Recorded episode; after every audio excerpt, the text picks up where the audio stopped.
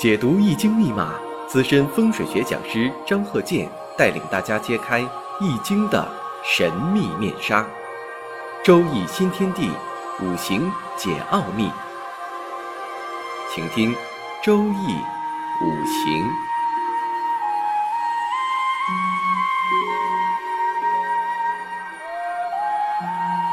上山微电台荣誉出品。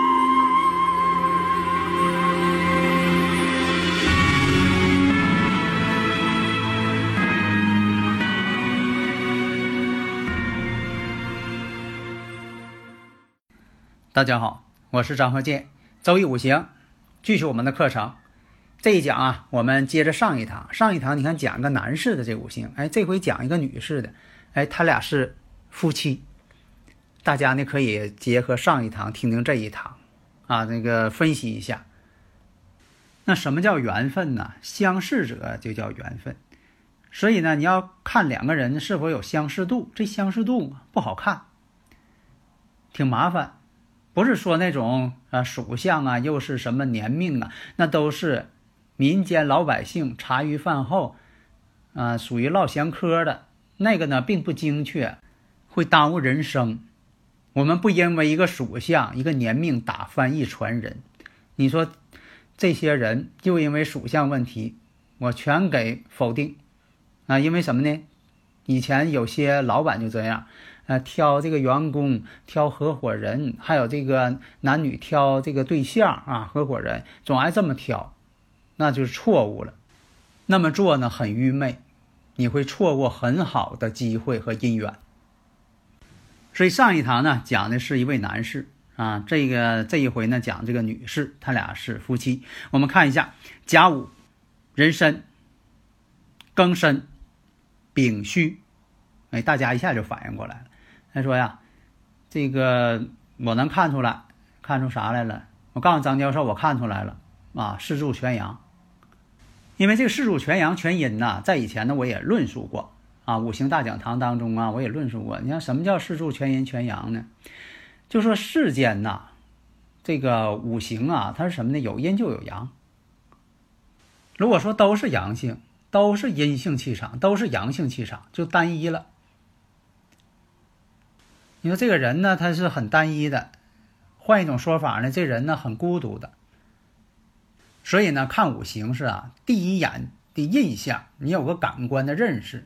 但这种第一眼的这种感官认识不好培养，这得时间，不是说你死记硬背的。所以你经常听我课呢，就不用死记硬背。这就像说你学这个语言似的，你小时候学这个说话，你死记硬背了吗？没有。为啥呢？经常听大人说。经常说，然后你再需要，你一需要一着急，马上你就喊出来了，要喝水了。为啥？你渴的不行了，你不喊不行。所以呢，这就是啥呢？有这个环境，经常听，哎，自己就会了。你要背呀，可就麻烦了。你背多少年你也背不会，然后你背会了呢，又不知道怎么用。那么这个五行我们看啊，庚金先看日主。这个生日五行是看日，不是看年，不是看属性。大家一定要注意，这个日很重要，否则的话，经常有朋友问说：“你看那个谁谁净看这个属性出生年，那你说咱那个全班同学都一个属性，为什么有的人他就当官了，有的人他有钱，有的人啥也不是，怎么回事啊？”哎，这是什么呢？没仔细区分。所以说呢，我们就说的这个看日，然后呢结合年月时，啊进行细分。那么日主啊庚金，庚金呐。在申月上，这就得令了。为什么呢？同类也，旺相。但是呢，有两个申金啊，日上一个申金，庚申日啊，时上又一个申金啊，两个申金。那大家又说了，这回我又明白了，婚姻宫两重。对了，这不就是两个婚姻宫吗？日主是婚姻宫申金，那月上又有个申金，两个婚姻宫了。那么呢，金水为主要的一个体现。而且呢，月上又带食神，带食神呢，你像这个，呃，很多人呢比较有魅力，特别是女性有魅力啊，金白水清，长得白净漂亮啊，有这方面的趋向啊，但不都是啊，只是说这个趋向。你像那个食神呐，呃，有食神的人呢，啊，为啥叫食神啊？因为这食神古人呐说是当吃讲，你看这个字儿“食神”，食堂的食啊，这吃的意思。那么这个吃呢，广义来讲呢，发展到现在呢，就当嘴讲啊，说的意思。你看有很多这个有食神的人呢，有做这个推销的，有做这个呃老师的，还有一些演职人员啊，都带有食神，表演嘛得说唱。还有这个食神呢，也有做公职的，哎，还有做武职的，所以说这是特例。以前讲过，说做武职的一般都是这个七煞带阳刃做得好啊，确实是这样。但是呢，也不排除说的这个五职当中啊有食神的人，有食神的人呢，你比如说啊，他是这个穿制服的，但他五职当中的文职，你像有食神的人呢，有的是教导员。所以啊，分析五行啊，不能一概而论呢，这里边千变万化。比万花筒啊变化的还复杂，没有一个定式。大家如果有理论问题呀，可以加我微信幺三零幺九三七幺四三六。我就想把这事儿教给大家，讲明白。因为什么呢？我实在太忙了，没有时间去办班啊。我只能这么讲。我希望呢，我讲的多了，大家听多了也就明白了。嗯，我们再看一下，时上呢，它有这个偏官七煞，年上无火呢，含有正官。食神制七煞，一看这也不是一个老实且，自己呢眼光挺高，在婚姻上，但是呢，实际上找的人呢未必他喜欢。月柱呢，福人了，婚姻宫两重嘛，这种情况啊，你像说这个分析一下四柱全阳啊，四柱全阳有的时候也孤独，有的时候就一人在家，那丈夫呢？也比较风流，在外边呢也有一些风流韵事，啊，上一堂讲过为什么是这样，而且呢，她的丈夫呢异性缘还好，嗯，上一堂讲了，走这个她老公走丙午大运的时候呢，在外边有外遇，啊，老百姓讲这个金屋藏娇这种情况，但是这位女士呢，很会赚钱，你像有这个食神生财，有食神生财的人呢，都是这个做生意的。啊，比较多，咱只能说，咱不能说的太绝对了啊，都是这样，但是得这个具体分析。呃，但是呢，你像说有这个偏官七煞的人呢，又是有食神生财，这样人呢，确实是有些是女强人，或者是这个做事业确实挺强。假如说呢，你说你合作那个人呢，没有食神生财，满盘是阳刃，满盘这个正偏印，啊，这个印呢就是盖戳那个印啊，我说这个印刃呢是什么呢？刀刃的刃。啊一个平舌，一个翘舌啊，一个是阳刃。如果说呢，你要是合作者呢，你说满盘七煞带阳刃啊，这样人呢，就说的做生意啊，不是做生意那块料，你让他干活行。而且呢，这种情况呢，脾气还不好，那做生意肯定他也不行，他不会做生意。所以上述这女士呢，确实也会做生意。也能够这个帮助她丈夫呢一起料理这个呃生意，但是什么呢？有一种情况，就两个人呢关系并不好，都分居了，但是两个人还一起做生意，为什么呢？这个金钱作为纽带，两个人就得合作。还有的人呢，两个人挺好，但是呢，离婚了，为什么呢？也是因为金钱一些关系。啊，弄一个假离婚的现在也很多，所以现在分析这个婚姻呢太难了。你像说这个，我经常讲，你说是这个入洞房算结婚呢，还是说领证算结婚呢？还说办婚礼算结婚？如果说以办婚礼算结婚，那你说有这种，呃，男方这个家里边办一回，女方家里边又办一回，那办两回算二婚呢？那就不是。你说还有这个假离婚的，本来两个人挺好，为了某种利益，啊，办个假离婚吧。那你说这个假离婚在五行上能不能显现呢？其实也有显现，但是呢，变得模棱两可。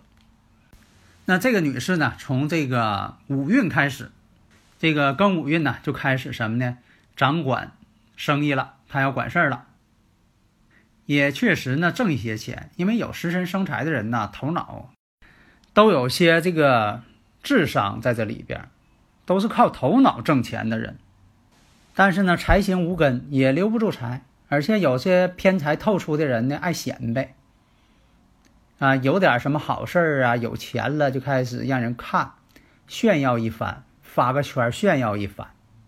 那么到了这个己巳大运的时候，他挣钱的这个运气呀就变差了，做什么判断总失误。有些特殊的，你像说有一些呃经商的，你的判断必须正确，你什么东西能卖出去啊？上多少货呀？呃，什么价钱上啊？啊，流行不流行啊？有的时候有一阵儿呢，哎，判断很准确；有一阵儿判断呢总是错。这个呢也有原因呢。到了这个不行的时候，因为啥呀？嗯，他那个弟弟把钱都给花了。那么你别看呢，她老公呢比她大了挺多岁，像这个大八岁。大六岁以上的，大十二岁以上的，像那大八岁，如果要是不存在物鬼相合的话，这种情况，啊，婚姻是不稳定。要存要是存在呢，这还能够考虑。啊，她老公呢就是有戊土，有的时候发现吧，有戊土的呢，也喜欢找比自己小很多的，或者比自己大的。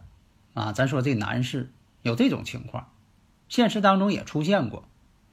他的婚姻本身呢也不稳定，哎，婚姻呢。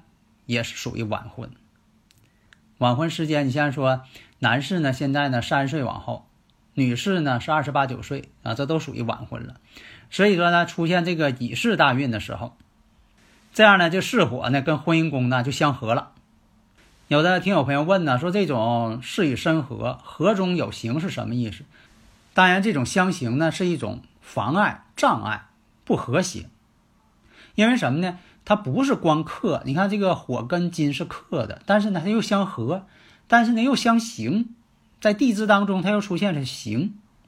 这个呢就像说这个铁匠打造这个刀剑一样，这火呢是能克刀剑的，但是这刀剑你不克还不行，你必须得用火去克它，然后呢打造淬火，最后呢让这个钢啊铁呢变成钢特别硬，这就是啥？用火来刑它。啊，必须得也考验他，伤害他一下，你不练不成器。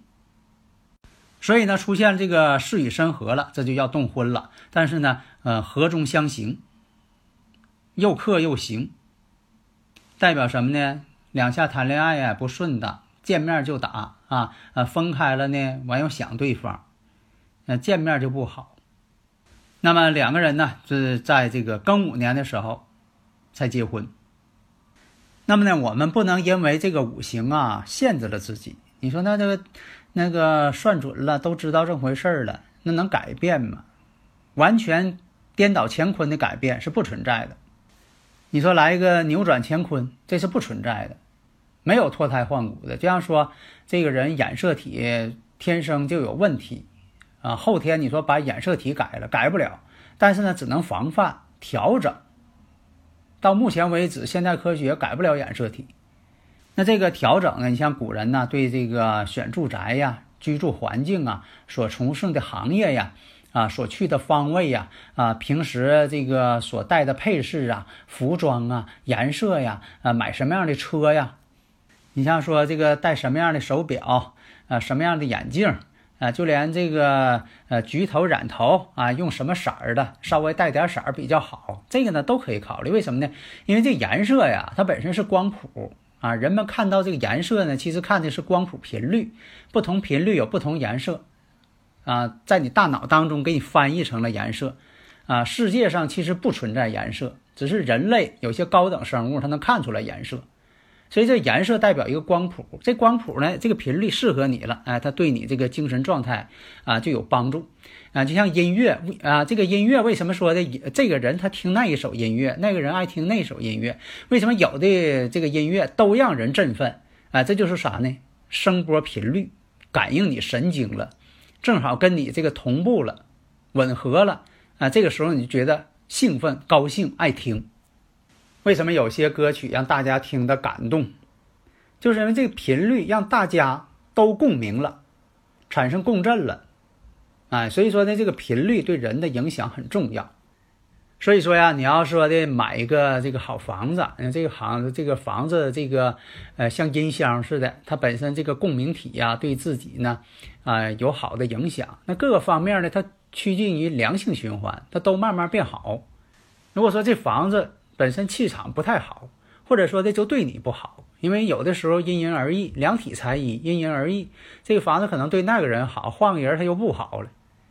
这是这个啊居住环境。另一个你说戴这个首饰，你说这个戴金戒指适合不适合自己呀？啊，戴一个这个翡翠手镯，你像这个红宝石、蓝宝石。